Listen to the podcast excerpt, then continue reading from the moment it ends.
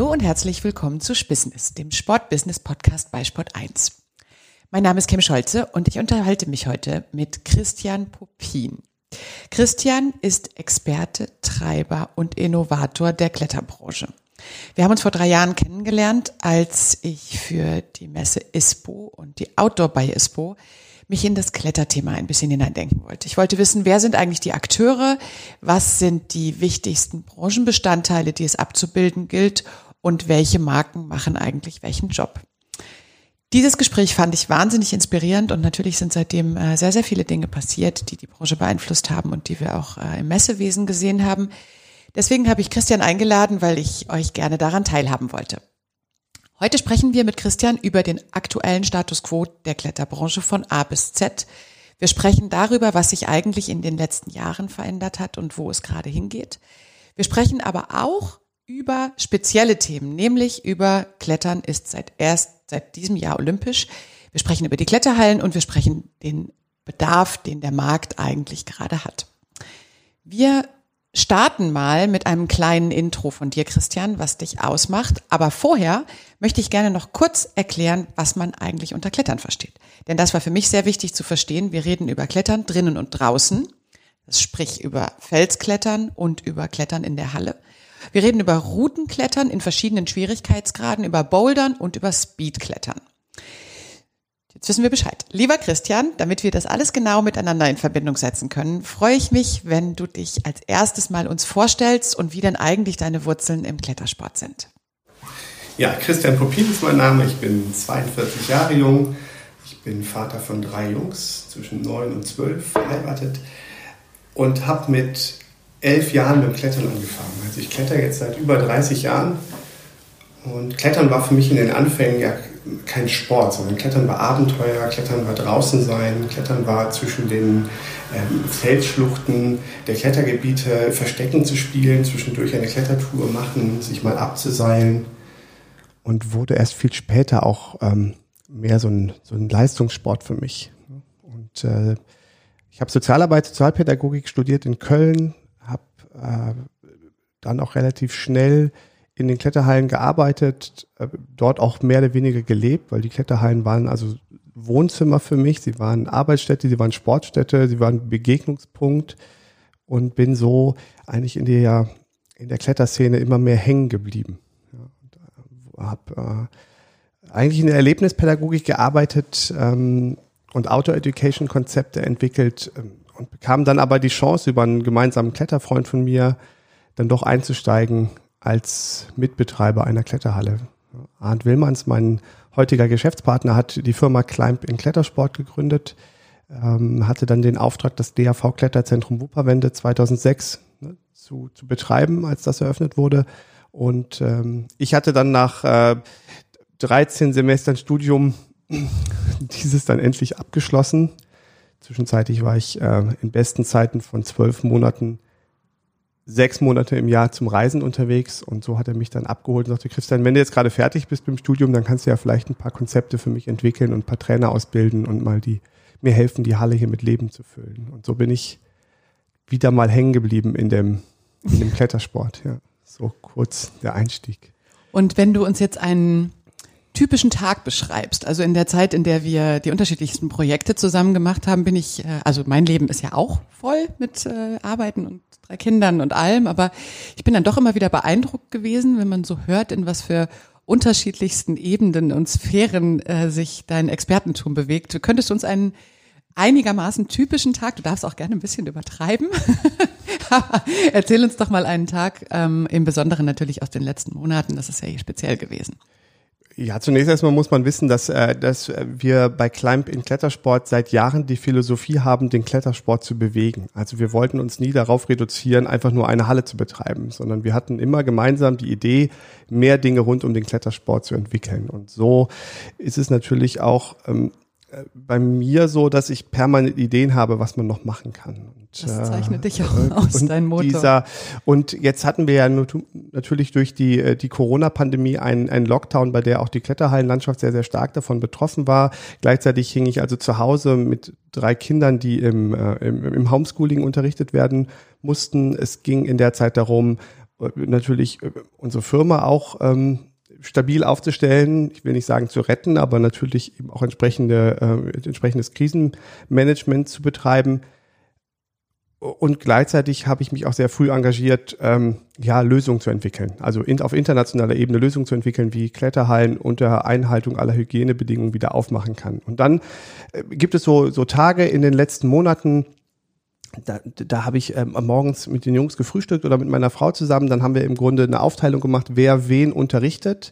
Dann gab es äh, bestimmte Zeitfenster, in denen konnte ich telefonieren, zum Beispiel mit unserem Steuerberater und Dinge für die Firma auf den Weg bringen. Bin wieder rüber geswitcht zum Matheunterricht und habe danach aber zum Beispiel mit, ähm, mit der Staatskanzlei NRW äh, geemailt, weil wir im Grunde mit denen konkret in Kontakt standen, um Lösungen für, für Kletterhallen zu entwickeln um im nächsten Atemzug äh, tatsächlich auch auf politischer Ebene mit einem Bundestagsabgeordneten in äh, Wuppertal zu sprechen, um dann wiederum mit Mitarbeitern den Dienstplan für die, für die Halle nach Wiederöffnung vorzubereiten. Also das wechselt manchmal und abends sitze ich dann da und denke mir, was war das wieder für ein absurder Tag? Also dieser Wechsel dieser verschiedenen Ebenen. Ähm, und äh, es, es, es, es macht total viel Spaß. Und was, äh, was mir dabei gefällt, dass ich so ein bisschen aber auch diese, ich habe ähm, diese Berührungsangst abgelegt, also nach dem Motto, oh Gott, jetzt spreche ich aber mit einem Bundestagsabgeordneten oder jetzt schreibe ich irgendwie direkt mit der Staatskanzlei. Also ich, das sind alles Menschen, so mit denen kann man ganz normal arbeiten und sprechen. Und das Lustige ist, man kann die auch teilhaben lassen an dem, was um einen herum passiert. Ne? Also es glaube ich, ja vielen so gegangen, dass sie äh, im Rahmen von Videokonferenzen die Situation hatten, dass plötzlich die Kinder auftauchten und so, ne? Diese, mhm. ja, ja die vielen verschiedenen Bereiche, die äh, in einen Tag bei dir passen, die müssen natürlich auch äh, den Hintergrund haben. Und dementsprechend, damit wir in den einzelnen Bereichen ein bisschen tiefer gehen können, wäre es toll, wenn du uns einen kurzen Überblick gibst, was beschäftigt denn gerade die Kletterbranche? Also die Kletterbranche beschäftigt gerade natürlich die ähm, die Gesamtentwicklung, die der Sport genommen hat. Also wir haben auf der einen Seite diese Entwicklung der Kletterhallenlandschaft und die, ähm, die Urbanisierung des Klettersports. Ne, der Sport wird im Grunde einem breiten Publikum zugänglich gemacht und das eben in, einem, in einer Entwicklung, die, die konstant anhält seit über 20 Jahren. Wir haben die Entwicklung im Spitzensport, im Wettkampfsport. Der Klettersport wird olympisch, hätte dieses Jahr schon olympisch sein sollen, jetzt ist er es eben nächstes Jahr. Und wir haben den Klettersport auch als ein wichtiger ähm, Marktfaktor innerhalb des Handels, innerhalb der Branche. So, und ich will nicht sagen Motor, aber schon ähm, ne, ein wichtiger Bestandteil innerhalb des Outdoor-Marktes. Und das sind so die drei Bereiche, die, die, ähm, die den Klettersport vielleicht gerade auf der einen Seite entwickeln. Auf der anderen Seite haben wir gerade in diesem Jahr auch gesehen, dass wir im Klettersport auch über das Thema Nachhaltigkeit diskutieren müssen, weil wenn im Frühjahr plötzlich alle Kletterhallen zu sind, dann gehen alle Menschen, die vorher in den Hallen waren, plötzlich nach draußen und das schafft die Natur vielleicht gar nicht, die Menge an Menschen irgendwie am Fels unterzubringen. Also das vielleicht so die großen Themen, die eigentlich der ähm, die die Kletterszene und Branche eigentlich in den nächsten Jahren auch beschäftigen muss, wie sie damit umgeht. Dann packen wir uns das doch mal in kleine verdaubare Häppchen, um zu lernen, um was es im Konkreten geht.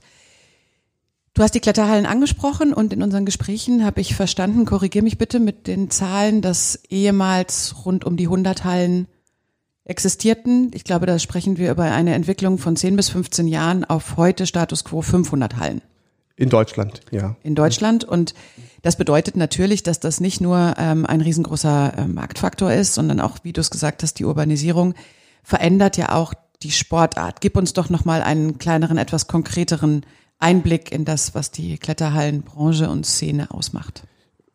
Ja, ich habe ja eingangs gesagt, dass ich selber als Kind mit elf Jahren angefangen habe zu klettern. Da gab es überhaupt noch keine Kletterhallen. Und äh, das kam dann so Ende der 80er, Anfang der 90er Jahre, dass so in den großen Städten erste Kletterhallen aufmachten und äh, dann bedeutete das für uns zum Beispiel, ich bin im, in Siegburg groß geworden, also im, in der Nähe von Bonn, dass man so über 30 Minuten nach Köln gefahren ist, um dort in die erste Kletterhalle zu kommen. Und so. so war das gar nicht so leicht, überhaupt Sport auch im Winter und bei Regen in künstlichen Anlagen, in Kletterhallen auszuüben. Und seitdem ist aber kontinuierlich eben die Kletterhallenlandschaft gewachsen. Es sind immer mehr Hallen dazugekommen, äh, Seilkletteranlagen, aber auch dann zunehmend reine Boulderhallen äh, die den Sport zugänglich gemacht haben für ein breiteres Publikum, äh, für eine neue Zielgruppe, die sich auch einfach mal kon konstant auch verändert hat in den letzten letzten Jahren. Also wir haben es zwar immer noch mit einer Zielgruppe zu tun, die eine gewisse Outdoor-Affinität hat oder sich gerne mit diesen Werten der, des Outdoor-Sports schmückt, die aber längst nicht mehr draußen am Fels unterwegs ist, sondern die primär in, zum Beispiel heute in eine Boulderhalle geht, wie andere Menschen ins Fitnessstudio. Wie erklärst du dir, dass das passiert ist? Also primär eben weil Klettern in den Städten präsent wurde durch die Urbanisierung. Ne, es wurde zugänglich gemacht, das habe ich eben schon mal gesagt. Dann nochmal diese Differenzierung, also vom weg vom Seilklettern hin zum Bouldern. Bouldern eben Klettern in Absprunghöhe bis 4,50 Meter über einer Weichbodenmatte. Dadurch brauche ich keinen Sicherungspartner, ich brauche keine komplexe Sicherungstechnik, ich gehe kein hohes Risiko ein. Man hat eine sehr geringe Eintritts. Genau, man hat dadurch ne? genau eben eine geringe Einstiegshürde, das sage ich ja immer, dass das dazu geführt hat, dass der Sport eben zugänglich wurde. Gleichzeitig natürlich mit einem gewissen verknüpft mit einem gewissen Lifestyle. Ne? Also A hatte der Sport noch ein gewisses Image, vielleicht auch ein bisschen wie so die Surfer- und Skateboard- und Snowboard-Szene, ne? dass man so gerne sich auch da in dieser Szene bewegt. Und, ähm, und es ist natürlich auch abwechslungsreicher als ein Fitnessstudio. Es trainiert den Körper sehr ganzheitlich es macht aber viel mehr Spaß. Man, man hat auch äh, verschiedene Bewegungselemente da, da drin. Das geht ja mittlerweile ähm, Richtung Parkouring auch, ne, was Bouldern und Parkouring werden oft miteinander verknüpft und äh, begeistert gerade auch eine junge Zielgruppe zwischen 15 und 35 gerade sehr. Ne? Also das, das ist das, was dazu geführt hat, dass eben ne, dieser Sport bekannter geworden ist. Du hast für dein eigenes Business beim Climb In gesagt, ihr hatte teilweise Besucher Zuwächse von bis zu 30 Prozent pro Tag. Ja, also man kann das nicht, pro Tag ist übertrieben, aber wir haben, ne, das Hast du gesagt? Ja, also, ne, so, ne, also wir hatten äh, Zuwächse, als wir die Boulderhalle aufgemacht hatten, von ne, circa 30 Prozent. Ne, so. Können, sind das konkrete, ist das, kannst du uns mal sagen, wie viele Menschen passen denn in deine Halle ja. oder wie viel klettern gleichzeitig?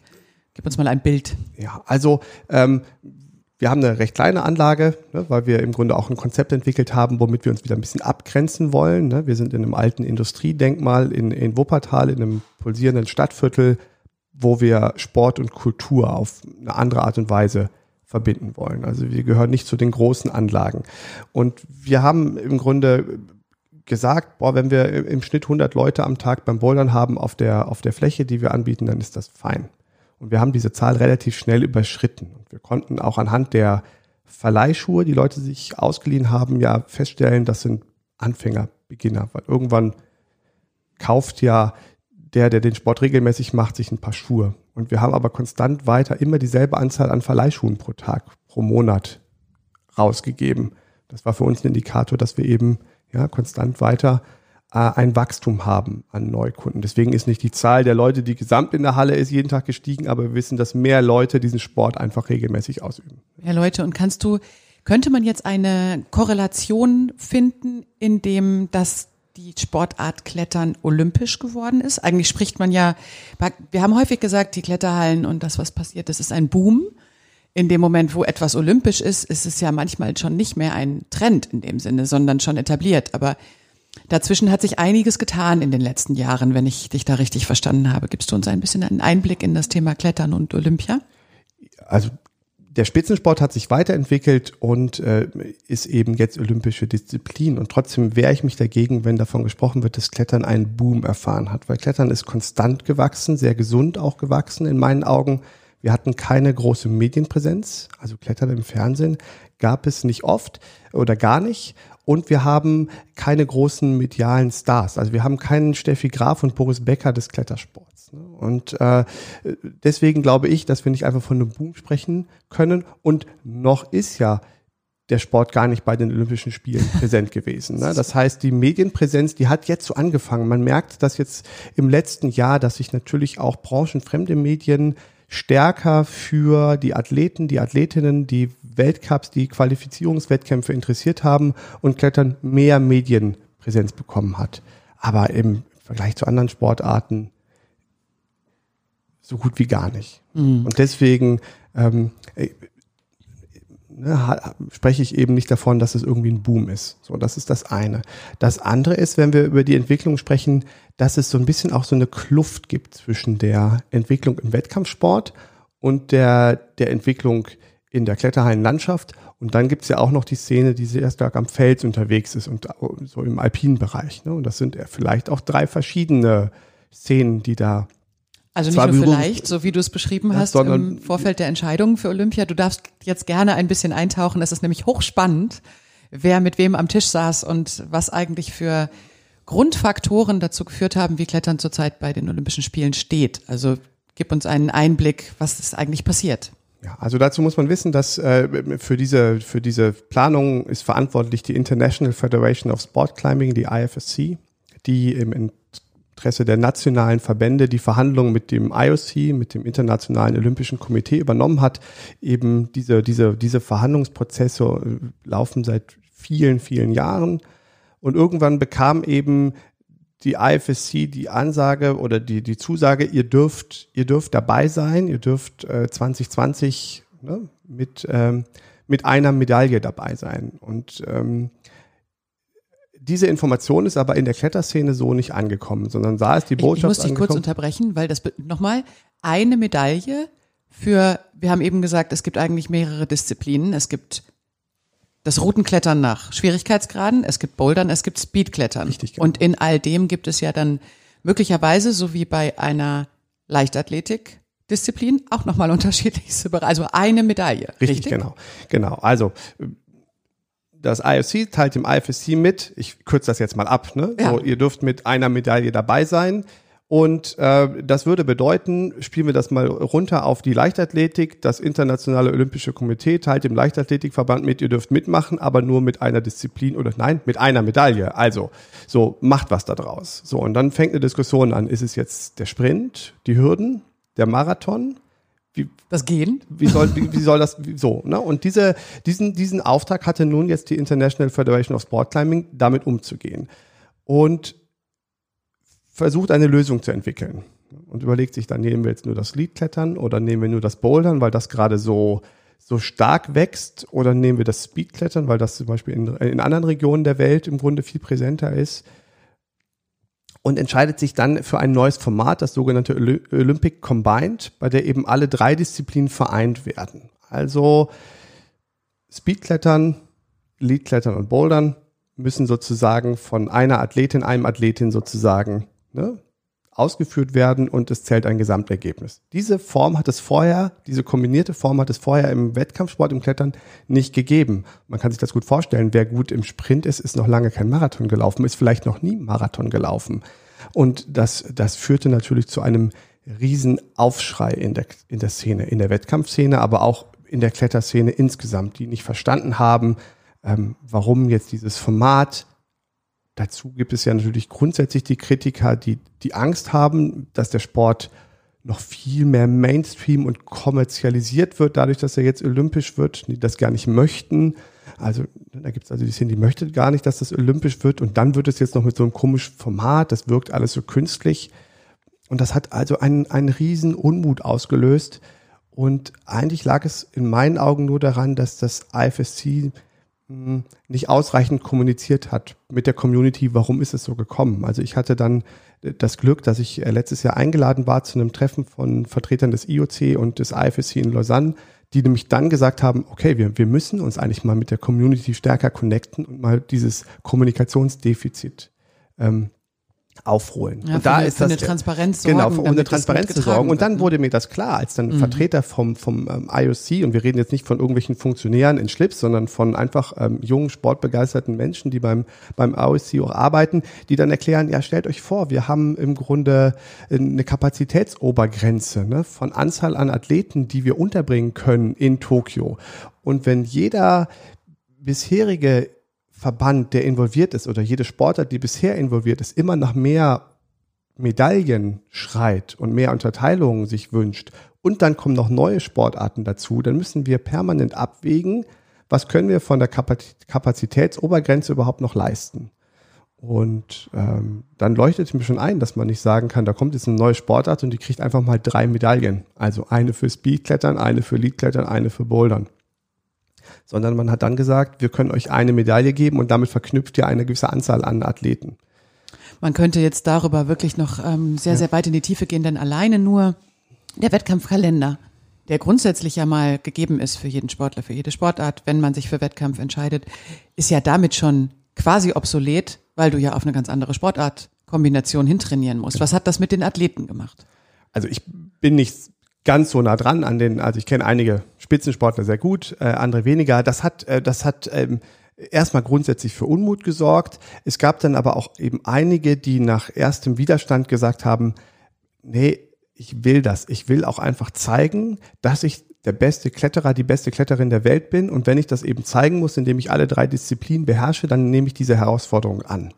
Und äh, so, dass, glaube ich, innerhalb der Wettkampfszene äh, in den letzten Jahren der Widerstand gegen das Format ne, gebrochen ist und viele gesagt haben, wir haben auch Spaß daran gefunden. Das sieht man auch an, an, an, an, an bekannten Athleten, die sehr ambitioniert und mit Begeisterung auf dieses Format hin trainieren, wie ähm, ein Adam Ondra, aber auch ein deutscher Athlet wie der Jan Heuer, der, der ja jetzt auch qualifiziert ist schon für Tokio, ähm, die, die da wirklich mit, mit, mit, mit Herzblut drangehen und diese, diese Vision haben, ne, vielleicht eine olympische Medaille gewinnen zu können. Ein Aufruf an dieser Stelle an alle Medien, die sich mit dem Thema Olympia beschäftigen werden, dass das auch wirklich erst durch die Art der Berichterstattung überhaupt dann zum Tragen kommt. Denn damit ist ja, wie du es gesagt hast, das Medieninteresse ist gewachsen, aber natürlich nicht vergleichbar mit anderen Sportarten, wo grundsätzlich schon ein ganz anderes Wissens-Know-how bei den Menschen besteht, die sich das anschauen. Da vielleicht ein kleiner Seitensprung zu ähm, einem sehr spannenden Projekt, über das äh, wir viel gesprochen haben, als wir uns kennengelernt haben. Ihr habt das so ein bisschen anders medial inszeniert. Und falls uns jetzt jemand zuhört, der für die Berichterstattung von äh, Klettern verantwortlich ist, ist das ja eigentlich ein ganz netter Ausblick. Ihr habt es geschafft, dass das auch auf dem Bildschirm spannend anzusehen war, auch für die, die nicht dann sagen, oh, das war jetzt ein mega Move, denn das ist ja oft die Schwierigkeit, dass man gar nicht genau weiß, was da eigentlich beim Anschauen passiert. Ihr habt es inszeniert. Ja, wir haben ähm, also wir haben mit unseren Anfängen ähm, in Wuppertal die Kletterhalle zu betreiben, auch angefangen, Wettkämpfe auszurichten und zu organisieren, auch offizielle Wettkämpfe. Das war direkt im ersten Jahr die deutsche Meisterschaft äh, und im Folgejahr der Deutschland Cup und auch dann ein Jugend-Europa Cup. Wir hatten natürlich auch innerhalb der Szene äh, auch Freunde, die dem Wettkampfsport nahestanden oder selber Athleten waren, wie der Jonas Baumann, der 2009 zum Beispiel den Weltcup gewonnen hat, den Boulder-Weltcup der bei uns regelmäßig trainiert hat, oder eine Juliane Wurm, die in Wuppertal regelmäßig trainiert hat, mehrfache deutsche Meisterin und auch Weltmeisterin. Und wir hatten natürlich aber auch engen Draht zu dieser Core-Community, die so mehr in dieser Fels-Boulder-Kletterszene unterwegs waren. Und wir haben alle immer gesagt, Mensch, so wie die offiziellen Wettkämpfe stattfinden, das kannst du keinem Zuschauer präsentieren, der keine Ahnung von dem Sport hat. Das versteht keiner. Wir müssen den Sport auch auf der Ebene zugänglich machen, ja, dass, dass Leute Spaß daran finden. Und dann haben wir ein eigenes Format entwickelt, nicht nur deswegen, wir haben ein eigenes Format für einen Boulder-Wettkampf entwickelt, weil wir zu einer Zeit auch bei uns in der Halle einen recht großen Boulderraum hatten, wo Boulder noch gar nicht so gefragt war. Das heißt, wir waren als Unternehmen gefordert, Konzepte zu entwickeln, um mehr Leute zu uns in die Halle zu bringen und haben eben die Hard Moves Boulder League ins Leben gerufen. Die sind von 2007 bis 2016 zu einem der größten Boulder-Events der Welt geworden bei dem wir Spitzensport und Breitensport verbunden haben, bei dem wir Sport und Show verbunden haben. Und der Höhepunkt von dieser ganzen Liga, die über mehrere Monate anhielt, war eben ein Finale in der Wuppertaler Schwimmoper, Bouldern an sieben Meter hohen Wänden, über dem Wasser und wir haben tatsächlich äh, da einen Showwettkampf draus mhm, gemacht, der aber schon einen Sport, sportlichen Anspruch hatte. Und äh, zuletzt moderiert von Amias Abdu, den kennt man glaube ich auch aus dem Fernsehen, ähm, der sich auch darauf eingelassen hat, ne, diesen, diese, diesen Sport als Show zu moderieren. Und äh, ja, wir haben tatsächlich es geschafft, unfassbar viele Leute vor den Bildschirm zu bekommen, die gesagt haben, Mensch, das war, äh, das war beste Samstagabendsunterhaltung. Wir können zum Glück ja so ein paar Dinge auch noch äh, nachträglich teilen. Das heißt, in den Show Notes können wir den, das Finale ja mit zeigen. Dankeschön für den Ausflug. Und als ich es zum ersten Mal gesehen habe, habe ich, so wie jetzt auch, wenn du es beschreibst, wie viel wir auch darüber gesprochen haben, welche Details da drin gesteckt haben, um dann auch zu begeistern. Also ich kann unseren Hörern nur sagen, schaut es euch an, weil das macht mega Spaß. Zurück zu unserem Überblick über die äh, Branche der Zeit, wenn wir über die verschiedenen Bestandteile gesprochen haben, unter anderem eben auch, Was macht denn jetzt gerade den Markt aus? Und Teile davon haben wir gehört, was die Kletterhallen an sich betrifft für Logistik und äh, wie viele Menschen eigentlich dann in den Kletterhallen klettern und wie viele Kletterhallen es gibt. Und wir haben Olympia gehört, aber es gibt natürlich eigentlich den wichtigsten Bestandteil des Ganzen, nämlich der Konsument, der Käufer, der auch Teile des Marktes prägt. Zumindest aus der Sport-Business-Perspektive. Ne? Also äh, genau. Also natürlich äh, ist das alles nur so erfolgreich, wie das im Grunde ne, die die Kunden auch zum Erfolg machen. Ne? Also wenn wir keine Leute haben, die diesen Sport ausüben und in die Hallen kommen, dann ist das natürlich gar nicht erfolgreich. So, ne? so wie wir das ja erleben durften im März mit dem Lockdown. Wenn die Hallen zu sind, dann kommt keiner, dann ist das mal ganz schön herausfordernd. Jetzt muss man grundsätzlich wissen, dass wir eben diese drei Bewegungen haben. Ne? Also wir haben die Kletterhallen-Szene mit dem starken Fokus auf Bouldern, weil das eben am stärksten gewachsen ist in den letzten zehn Jahren. Wir haben die Wettkampfentwicklung und wir haben natürlich immer noch die Outdoor- und draußen Felskletter-Szene.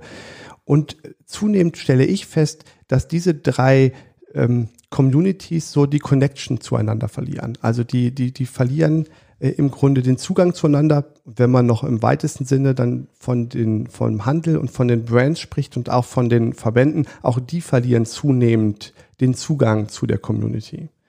Ähm, und ich glaube, da, da sind alle auch gefordert, aktiv dagegen zu steuern. Also ich habe eben ja das Beispiel der, der, der, der IFSC genannt, die eben es versäumt hat, mit der Community rechtzeitig zu kommunizieren.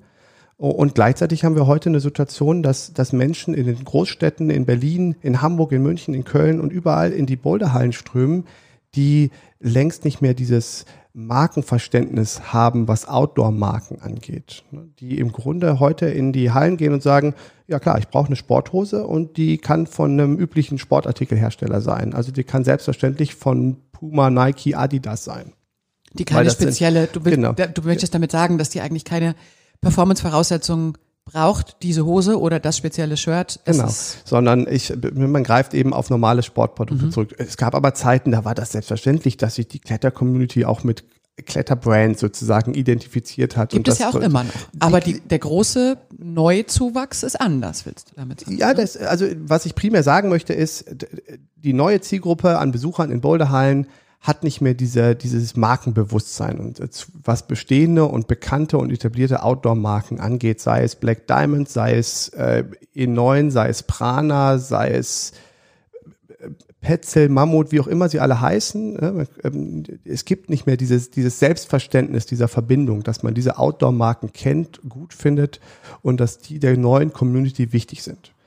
Und das verändert ja etwas äh, auf dem Markt. Ne? Genau, die Dynamik ist das, wofür du auch ähm, stehst, beziehungsweise auch schon ganz viele Dinge hinterfragt hast, denn das greift dann ja in die Bereiche des Business ein, bei denen man sagt, ist der Handel eigentlich dafür aufgestellt? Sind die mit den Marken so eng und gut im Kontakt, dass Handel Marke sagt, das und das brauchen wir? Denn als allererstes Mal sind es Experten wie du in meinen Augen, man zuhören muss, ob es überhaupt noch Orderrhythmen braucht. Sind die Läden richtig aufgestellt? Haben die Kletterhallen eigentlich alle vernünftige Läden? Da hast du eine sehr differenzierte Meinung und äh, die würden wir gerne hören. Also es gibt einige Kletterhallen, die haben einen kleinen Laden und verkaufen auch Ausrüstung an den Kunden direkt. Das ist aber primär auch ein Serviceangebot. In den meisten Hallen ist das niemals ein ernsthaftes Angebot, worum es, dann, wo es darum geht, direkt Gewinne zu erzielen. Man erzielt die Gewinne mit den Eintritten, die kassiert werden, mit den Kunden, der zu Bouldern zum Klettern kommt. Alles andere ist oftmals ein Serviceangebot. Der, der, die Brands hätten aber natürlich die Möglichkeit, ihr sehr, sehr gefragtes Produkt, nehmen wir mal Kletterschuhe, die sind wahrscheinlich sehr gefragt ne, in den letzten Jahren, direkt vor Ort ihrem, ihren, ihrer Zielgruppe zu präsentieren und anzubieten. Und nur nochmal zum Verständnis, eine Hose braucht keine Performance. Ein Kletterschuh geht nicht ohne Kletterschuh, egal ob draußen oder in der Halle. Richtig, genau. Also Kletterschuh brauche ich. Ähm, und äh, alle Brands wissen auch, dass sie ihren Absatzmarkt da in den letzten Jahren vergrößern konnten. So. Und haben die Möglichkeit, direkt über die Hallen die Zielgruppe direkt zu erreichen. Aber dafür müsste man ja Kampagnen entwickeln, wie man sozusagen in den Kletterhallen sich diesen Zugang verschafft. Und auch draußen. Es darf jetzt auch nicht den Anschein erwecken, dass das, was passiert, nur in den Kletterheimen Nur kann passiert, ich halt im Grunde, nur kann ich halt in der, in der fränkischen Schweiz oder in der, in der, in der Pfalz oder im Elbsandstein oder in den Alpen nicht meinen, meinen Bauchladen aufstellen. Ja. ja so. Aber mhm. in den Kletterhallen könnte ich das und kann sozusagen meine, meine Zielgruppe direkt ansprechen. Und dafür muss ich im Grunde natürlich Angebote schaffen. Und ein Angebot ist es in meinen Augen nicht, auf die üblichen Vorordern ein Dreivierteljahr vorher zu bestehen, damit ich als Kletterhalle sage, ich bekaufe jetzt 150 Paar von dem Kletterschuh, damit der nächstes Jahr im April bei mir im Laden steht. Und wenn ich den nicht verkaufe, dann ist das Risiko bei mir und die Brand ist fein raus, weil die hat ja ihre 150 Schuh verkauft. So, dieses Selbstverständnis, das macht keinen Sinn, sondern eigentlich müsste man andere Modelle gehen. Ne? Marken könnten ja hingehen und sagen, wir wollen Verkaufsfläche in der Halle mieten, um da direkt unser Produkt anzubieten ne? und haben einfach Material da. So, und Marken könnten auch sich davon lösen, Werbung nur in Form von Bannern in der Kletterhalle zu machen. Also ich finde das nett, wenn mir eine Halle anbietet, äh, wenn mir eine Marke anbietet, hier, nimm doch unsere Verleihkletterschuhe ins Programm und wir hängen noch zwei Banner von Scarpa, La Sportiva, Lova bei euch in die Halle rein. Das ist, das ist Oldschool-Marketing. Ja, das, das kann man anders machen. Man kann ganz andere Wege gehen, mit der Community in Kontakt zu treten. Ich glaube, deswegen ist es auch so schön, dass du uns kurz einen Einblick eben in die Hard Moves Boulder League gewährt hast, denn in dem Moment, wo wir über die Digitalisierung sprechen, bedeutet es ja nicht nur eine Digitalisierung in der Produktentwicklung, sondern im Besonderen in der Vernetzung der verschiedenen Akteure. Und sei es, dass die Kletterhallen untereinander vernetzt sind oder die Kletterer. Was ich aber am spannendsten fand in all dem, in den verschiedenen Einblicken, die du mir gewährt hast, sind ja die Root Setter. Wer ist das denn eigentlich und was ist da mit der Digitalisierung los? Also die Rootsetter sind eigentlich, ist, ist, ist die Szene, die Routenschrauber, die die Kletterprobleme und Boulderprobleme, also die Griffe und Tritte an die Wand schrauben und in der Kombination, wie die nachher beklettert werden, eben zu einem, ne, zu einem Kletterproblem werden. Und das ist eine eigene Szene auch, die sich entwickelt hat und die ja maßgeblich und entscheidend prägt, wie sich der Sport entwickelt. Also die steuert sozusagen, ob, ob es mehr Leist Kraftsport und Maximalkraft ist oder ob sich das mehr Richtung Parkouring entwickelt. Und äh, dass, wenn man das verfolgt, merkt man im Grunde, dass diese, diese, diese Szene eine Schlüsselszene für den, für den Sport auch ist. Ne? Und die es gibt sogar, glaube ich, jetzt ähm, von dir und dem Partner Vertical Live, ein, ich darf sagen, Medienhaus, initiierte. Rootsetter Zeitschrift, digital selbstverständlich. Ja, also, ne, wobei das jetzt, ein, das jetzt ein, ein, eher ein, übergeordneter Begriff ist. Also ja, wir, wir publizieren seit drei Jahren das Rootsetter Magazine, was aber insgesamt ein Fachmagazin ist für alle Fragen rund um Kletterhallenmanagement. Erscheint einmal im Jahr, aber wird äh, weltweit ver vertrieben und aufgelegt. Ist also ein internationales Fachmagazin, wobei das Root-Setting hier nur der Aufhänger ist. Es kann aber genauso um betriebswirtschaftliche Themen gehen. Es findet aber natürlich auch eine, eine zunehmende Digitalisierung in dem Sport statt. Also Hartmus ist auch ein schönes Stichwort, weil wir hatten 2016 in der Auflage über 7000 Teilnehmern aus 70 Boulder- und Kletterhallen aus sieben Ländern. Und jeder dieser Teilnehmer hat online seine Punkte eingetragen und war in einem Ranking präsent und hat sich gemessen. Und ähm, das wäre damals schon, also das ist ja jetzt fünf Jahre her, 2015, eine Plattform gewesen, bei der ich eine Zielgruppe direkt ansprechen kann, ne? Angebote machen kann, ein Produkt vorstellen kann. Wahrscheinlich warst du auch in vielen Bestandteilen deiner Zeit voraus, denn wenn wir jetzt sehen, wie viele Marken auch den Weg direkt gehen müssen und wollen, sicherlich auch nochmal beschleunigt in der Covid-Phase und Entwicklung. Aber schau dir die Projekte der einzelnen Brands an, die gesagt haben, so, jetzt sind wir hier alle regional, du hast hier den Vorzeigerathleten XY, der seilt sich von deinem Haus ab, mach du es doch bitte daheim auch und schick uns die Bilder. Also all das hat sich ja in den letzten fünf Jahren rasant geändert, weil die Direktansprache gesucht wird. Ja, und äh, also vor allen Dingen auch wieder dieses Beispiel dieser Online-Scorecards, wie wir es 2015 schon etabliert haben, das ist mittlerweile ja weit verbreitet. Heute gehst du in deine Boulderhalle und trackst online nachher, welche Boulder und wie viele du davon gemacht hast in deiner Halle. Und äh, Vertical Life ist ein Anbieter davon die solche Datenbanken. Hilf, hilf, uns kurz, wie genau funktioniert das? Habe ich dann ein Messgerät an, wo ich dann noch mich mit NFC-Chips tracke oder wie nee, funktioniert das genau? Nee, nee, viel einfacher. Also wir als, wir als Hallenbetreiber haben sozusagen unsere Kletterwandbereiche virtuell abgebildet und wir tragen dann in der Liste ein, welche Kletterrouten und welche Boulderprobleme wir in welchem Wandbereich geschraubt haben. Also Farbe, Schwierigkeitsgrad, wenn, die, wenn, wenn man dem Namen geben möchte, können wir das ja auch machen. Und du als Kunde und Besucher gehst in die Halle, hast deinen eigenen Account zu dieser, zu dieser globalen Datenbank, sagst, Mensch, heute bin ich aber in München in der Halle und äh, ich habe jetzt hier in der Halle den, den und den Boulder geschafft und trägst ihn ein und loggst den. Also es, du kannst das natürlich betrügen, das System und irgendwas also eintragen. Also nicht automatisiert, sondern da ist schon. So, aber mhm. ne, du kannst selber für dich erfassen und äh, das ist transparent und hat ja auch eine gewisse soziale Kontrolle. Du würdest ja nie eintragen, ich habe jetzt die zehn schwersten Boulder der Halle gemacht und mhm. der Rest der Community wird das sehen, denken, aber Kim, im Leben nicht. Jetzt trag doch nicht sowas ein. Ne? Also, aber das findet statt und das ist natürlich auch eine Möglichkeit, ne? ähm, mit der mit der Community mit der in, Community in, Kontakt. Und so ja. gibt es viele Beispiele für. Und was mir manchmal wirklich fehlt innerhalb der Outdoor-Branche und gerade in den Marketingabteilungen ist so ein bisschen so Mut, neue Wege zu gehen. Ne? Ja, ich, also ich, es gibt so zwei Dinge, die habe ich gelernt in den letzten Jahren. Wenn man mit Verantwortlichen im Marketing spricht, dann gibt's immer entweder sind die Budgetverhandlungen fürs Marketing gerade abgeschlossen oder bei, noch nicht eröffnet. Das ist ein ständiges Wechselspiel und für mich erstmal Ausrede Nummer eins, bestimmte Dinge nicht zu machen. Das zweite ist, dass man immer dann, wenn es innovativ ist und neu ist und es ist vielleicht nicht messbar, die Finger davon lässt. Weil man muss ja seine Maßnahme nachher auch gegenüber seinem CEO und seinen, seinen Gesellschaftern rechtfertigen. Und da sagen ganz viele, ach Mensch, und jetzt spreche ich mal bildlich, dann nehme ich doch wieder die klassische Bandenwerbung im Stadion, weil die ist messbar in Kontakt sein und dann bleibt doch alles so, wie es ist.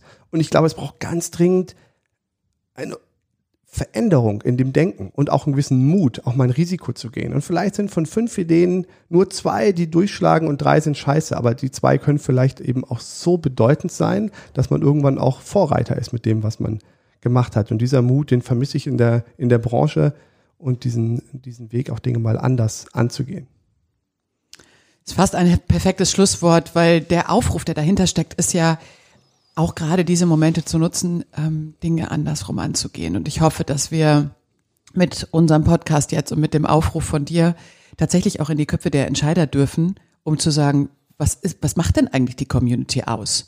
Ist, bin ich noch und das ist ja jetzt nicht nur für den Klettersport so, sondern das betrifft sehr, sehr viele Bereiche. Aber damit wir ähm, das, was den Podcast ja auch ausmachen soll, nicht nur sehr äh, gute Einblicke in die Branche bekommen dürfen, sondern auch ein bisschen den Mensch dahinter sehen, nämlich dich, Christian, gibt es äh, noch ein paar Fragen unter der Kategorie Always in Mind. Ähm, was mich sehr äh, oft beschäftigt und natürlich auch interessiert ist, unter dem Stichwort wie oder unter dem Schlagwort, wie konnte mir das passieren?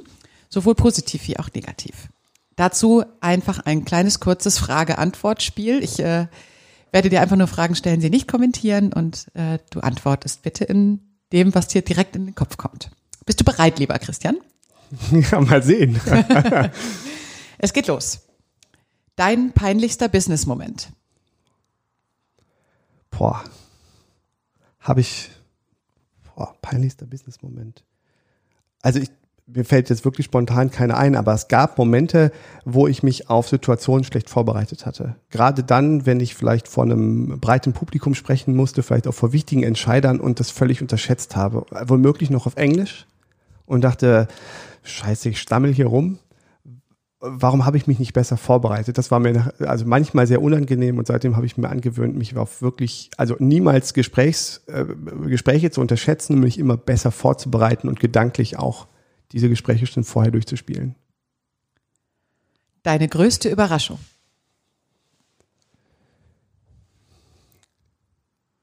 Boah, Im Business, also in dem, was wir beruflich gemacht haben. Ich glaube, also Hartmut Bowler League hatte viele Momente, die unfassbare Überraschung mit sich gebracht haben. Äh, eine Sache ist hängen geblieben.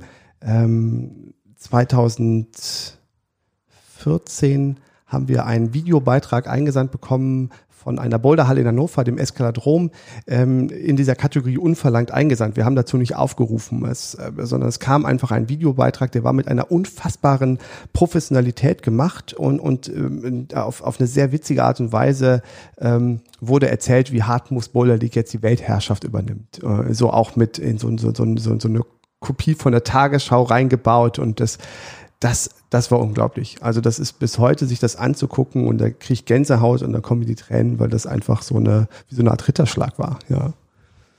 Es fällt mir sehr schwer, nicht zu kommentieren, aber ich gehe weiter. Deine überragendste Idee? Also es gibt niemals meine überragendste Idee. Ähm, ich, es gibt viele Ideen, die wir im Team, wo, wo ich glaube, sage, die haben wir gut gemacht. Und äh, wenn ich daran denke, eben auch wieder, was wir aus Hartmus Bollerdick gemacht haben, dann haben eben Arndt Willmanns, Jonas Baumann, Tobi Reichert, Florian Kops und ich glaube ich da schon eine, eine geile Idee entwickelt, ja. Und die auch so ein bisschen auf die Spitze getrieben. Deine verrückteste Reise? Meine verrückteste Reise.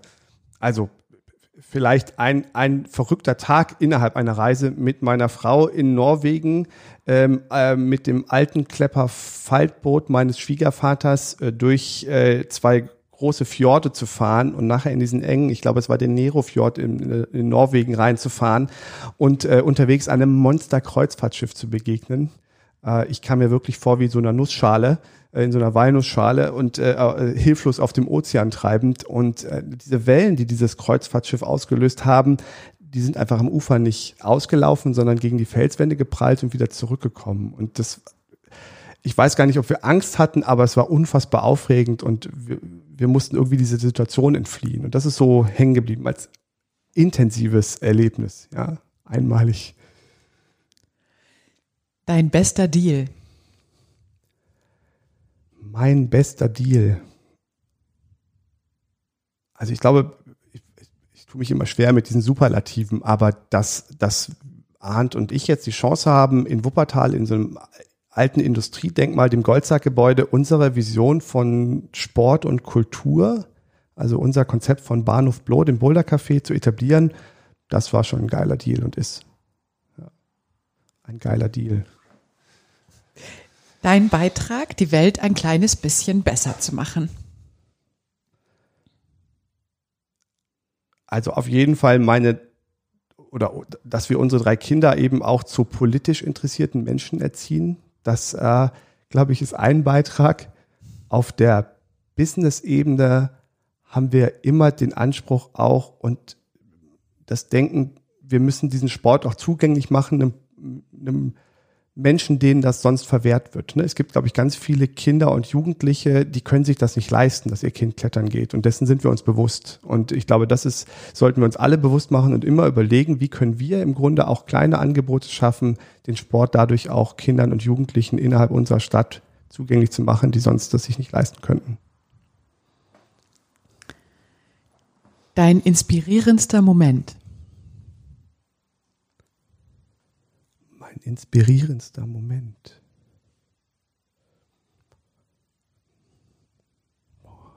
Puh, jetzt habe ich gerade schon so viel von so. Ja. Du darfst selbstverständlich auch weitergeben. Fällt mir gerade nicht ein. Das ist in Ordnung. Deine verlässlichste Quelle.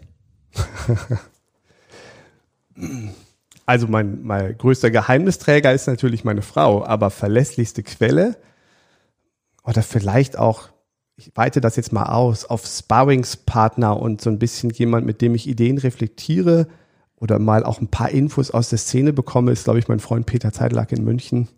Auch Vater von drei Kindern, auch Zwillinge, auch ähnlich lang im Klettersport dabei, ist einer von, ja, vielleicht, ja, Impulsgebern für Ideen und auch mal so Geheimnis, Geheimnisträger nicht, aber halt so, ne, Sparringspartner trifft es eigentlich.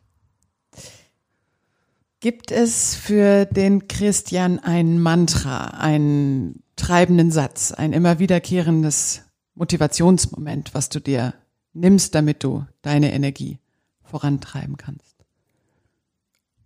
Also zum einen ist es, glaube ich, die Grundhaltung und Philosophie, die ich auch seit Jahren auch bei uns in der Firma immer wieder äh, vertrete. Man kann sich rund um unsere Plattform seinen Arbeitsplatz selber schaffen. Also man kann, wenn man Ideen hat, sich selber seinen Arbeitsplatz schaffen innerhalb der, der Outdoor-Branche, innerhalb der Kletterbranche, wenn man das möchte. So, und das ist so ein, ein Mantra. Und ansonsten gibt es so einen Leitsatz, den ich immer gerne, gerne nenne aus einem Buch und der lautet, das Leben ist zu kostbar, um es dem Schicksal zu überlassen. Von äh, Walter Mörs aus den 13,5 Leben des Captain Blaubeer. Ja, dann hat sich damit schon die Antwort eingeschlichen aus der letzten Frage, nämlich ähm, möchtest du unseren Hörern ein Buch, ein Film, ein Podcast, eine Website, möchtest du was empfehlen? Also die 13,5 Leben des Captain Blaubeer kann ich jedem empfehlen. Und wer meint, es wäre ein Kinderbuch, der sei getäuscht. Das ist, auch wenn es schon was älter ist, sehr unterhaltsam, sehr humorvoll. Ähm, so auf der Business-Ebene vielleicht nur ein kleines Beispiel, aber ich bin immer positiv überrascht, wenn es Menschen gelingt, neue Formate zu entwickeln und eben insbesondere innerhalb der Kletterhallenlandschaft äh, auch die Zielgruppe neu anzusprechen. Und ein Podcast-Format, was mir in den letzten Jahren begegnet ist, ist das von der Juliane Fritz aus Berlin, Binbeck Bouldern. Und ähm, ihr ist es schon auf beeindruckende Art und Weise gelungen, ähm, eben diese neue Zielgruppe auch anzusprechen. Vielleicht das als ein, ein Beispiel. Ja, Christian, vielen, vielen Dank. Dann kommen wir jetzt auch zum Ende unserer Fragerunde und damit auch zum Ende unseres Podcasts. Es hat mir sehr, sehr viel Spaß gemacht. Vielleicht könntest du noch kurz sagen, wie unsere Hörer mit dir in Kontakt treten können. Also man erreicht mich, äh, glaube ich, wenn man äh, uns über unsere Firma Climb in Klettersport in Wuppertal sucht oder über den Bahnhof Blow, das Boulder Café, Café in Wuppertal und meinen Namen eingibt, Christian Popin, dann wird man auf verschiedenen Wegen mich kontaktieren können. Und wir dürfen dich auch äh, in den Show Notes nennen, wie man dich erwischt, oder? Ja, sehr gerne. Das denke ich mir doch. Also vielen Dank, Christian. Es hat mir sehr, sehr viel Spaß gemacht. Wenn es unseren Zuhörern auch so gut gefallen hat wie mir und hoffentlich dir auch, bitte bewertet uns gut und empfehlt uns unseren, äh, unseren Freunden natürlich, aber auch euren Freunden und Geschäftspartnern unseren Podcast das Business für äh, die Abonnements bei iTunes, Spotify und allen Plattformen, bei denen ihr Podcast hört. Und ähm, vielen, vielen Dank fürs Zuhören. Vielen Dank fürs mit mir sprechen, Christian. Und auf sehr bald. Vielen Dank, liebe Kim. Vielen Dank für die Einladung.